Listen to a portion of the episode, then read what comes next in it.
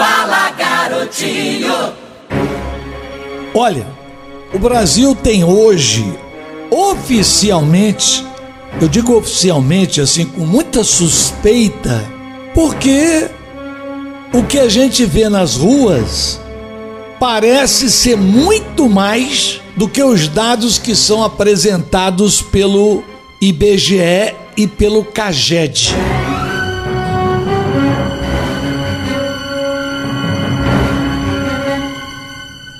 O Brasil tem oficialmente aproximadamente 13 milhões de desempregados e 6 milhões de desalentados. Agora, prestem atenção. Isso geral. Quando você pega e separa por faixa etária e local de moradia, você vê o quanto a nossa pirâmide social no Brasil está ficando cada vez mais estreita.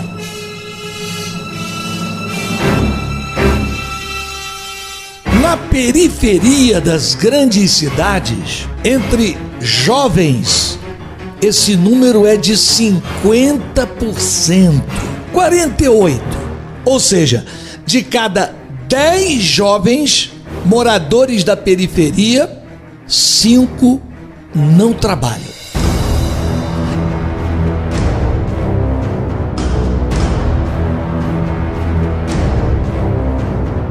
Uma explosão. Qual é o futuro que uma pessoa dessa tem? O que, que ele pode esperar da vida? Aí depois reclamam que essa pessoa vai cair no tráfico de drogas. Mas eu pergunto: qual foi a oportunidade de trabalho que foi dado a ele? Nenhuma. Engraçado que no Brasil se dá incentivo fiscal para quem já tem muito dinheiro.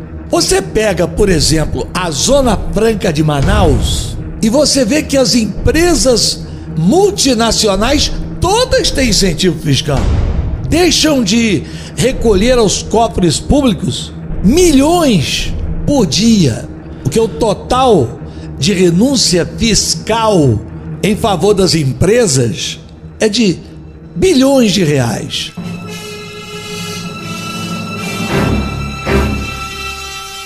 Eu sugiro que se estude um pouco mais do que tem sido feito em outros países e se aplique aqui. Por exemplo, por que que não se cria no Brasil um programa específico de geração de trabalho e renda nas periferias das grandes cidades? Vamos dar um nome. Por exemplo, o PIS, Programa de Incentivo Social. Mas garotinho, como é que é esse programa de incentivo social? Você ajuda na implantação de uma empresa numa comunidade da periferia, ou seja, financia o empresário que quiser colocar sua empresa na periferia. Aí você mas ele vai querer botar lá, calma. Aí você garante a ele isenção de impostos por um período, pode variar entre 5 e 10 anos, embora as empresas grandes peçam sempre 20 anos. E ainda você garante para ele que no mínimo 30% do que ele produzir vai ser adquirido pelo Estado. Mas como? Dá um exemplo, garotinho. Eu pergunto: quantos alunos tem, por exemplo, a rede estadual de ensino? 300 mil alunos ou mais. Nem sei o número exato, mas acho que mais do que isso. Isso significa que tem que ter no mínimo 300 mil carteiras escolares. E onde essas carteiras são compradas? Se você chama um empresário e diz: Olha, eu quero que você instale uma fábrica de carteira no complexo da Maré e eu vou te financiar para você instalar. Vou te garantir que 30% de tudo que você produzir eu vou comprar para botar nas escolas do estado. E mais, não tem imposto. Qual empresário que não vai querer isso? Com uma condição: pelo menos 90% das pessoas empregadas têm que ser moradores daquela comunidade. Aí você vai gerar emprego para gente que realmente precisa.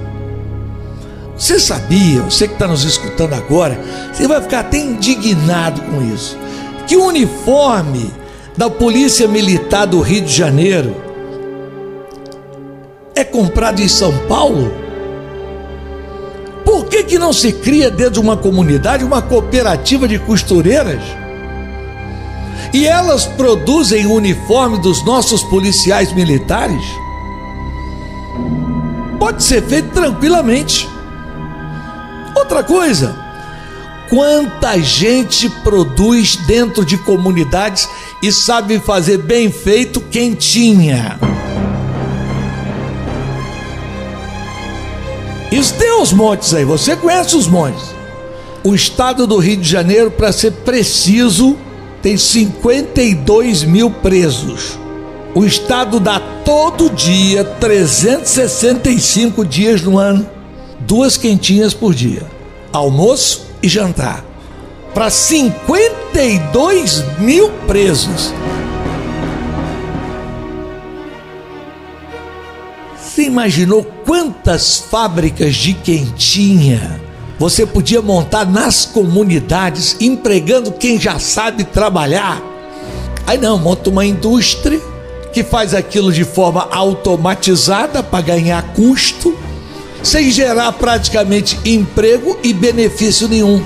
Nós podemos gerar milhares de empregos com PIS. Estou aqui falando e espero que aqueles que cuidam no Estado de incentivo fiscal passem a ter uma visão social.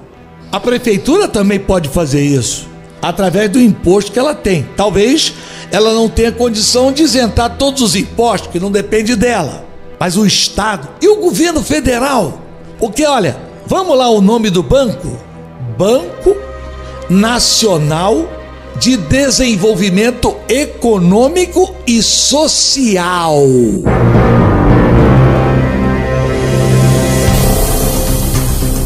Mas cadê o social do BNDES? Onde está o social do BNDES? Não tem, infelizmente.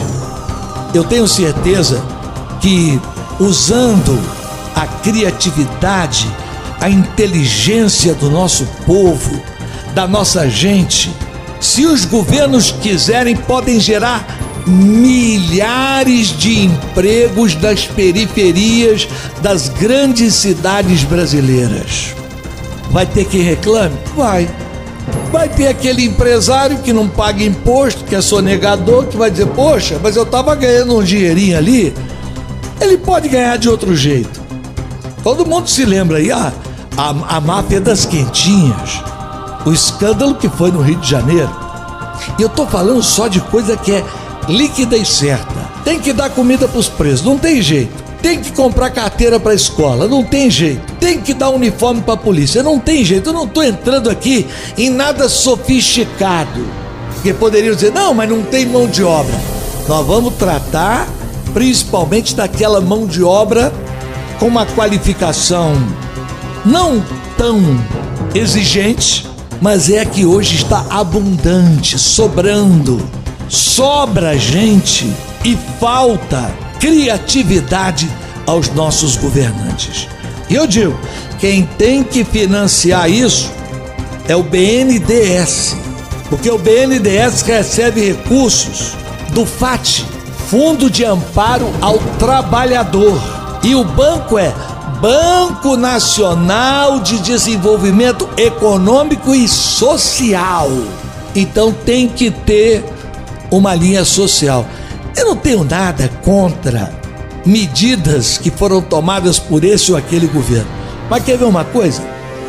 O BNDES emprestou dinheiro do trabalhador brasileiro para a construção do Porto Mariel em Cuba. Vocês sabem qual foi a garantia que os cubanos deram? Porque tem que dar uma garantia. Sabe qual foi a garantia? Vocês não vão acreditar.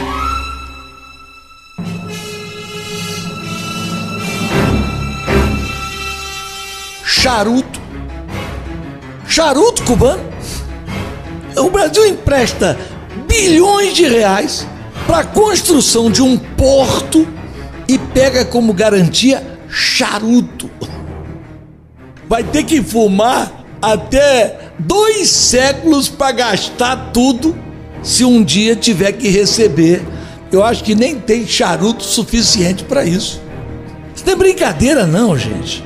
Os políticos brasileiros têm que acordar, parar de brincar com a população. Porque, olha, a pedra é dura, mas conhece o ditado? A água tanto bate até que um dia fura. Esse é o meu compromisso com a verdade de hoje.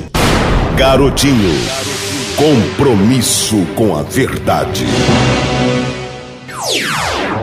Se você tem 65 anos ou mais, mas nunca contribuiu para a Previdência, você sabia que você tem direito a um salário mínimo, mas mesmo não tendo pago a Previdência? Sim.